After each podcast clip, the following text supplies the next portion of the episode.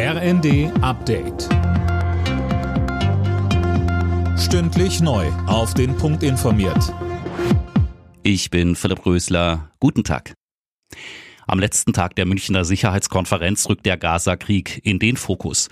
US-Außenminister Blinken forderte Israel erneut zu einer Feuerpause auf. Das lehnt der israelische Premier Netanyahu weiter ab. Er hat klargestellt, an der Offensive auf Rafah im Süden des Gazastreifens festzuhalten. Netanyahu steht unterdessen im eigenen Land immer mehr in der Kritik. In Tel Aviv protestierten gestern Abend Tausende Israelis. Sie forderten eine Feuerpause und Neuwahlen.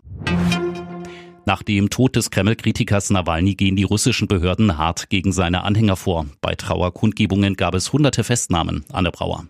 Ja, Berichten zufolge sind mehr als 400 Anhänger des verstorbenen Kreml-Kritikers festgenommen worden. Mahnwachen gab es nicht nur in Moskau und St. Petersburg, sondern auch in Dutzenden weiteren kleineren Städten. Unklar ist weiterhin, woran Alexei Nawalny gestorben ist. Seine Unterstützer sind sich sicher, dass er im Straflager ermordet wurde.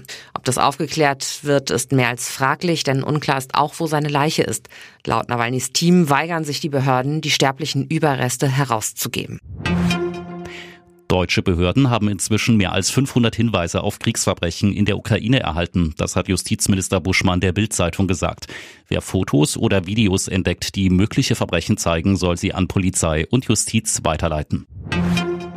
Im niedersächsischen Nordhorn haben Spaziergänger einen grausamen Fund gemacht. Im Ems-Fechtekanal schwammen Leichenteile verpackt in mehrere Tüten. Offenbar handelt es sich bei dem Toten um einen Mann. Eine Mordkommission versucht nun alle weiteren Hintergründe zu klären. In der Fußball-Bundesliga sind die Bayern heute in Bochum gefordert. Der Rekordmeister braucht dringend einen Sieg, um wieder etwas dichter an Spitzenreiter Leverkusen ranzukommen. Vorher spielt außerdem noch Freiburg gegen Frankfurt. Alle Nachrichten auf rnd.de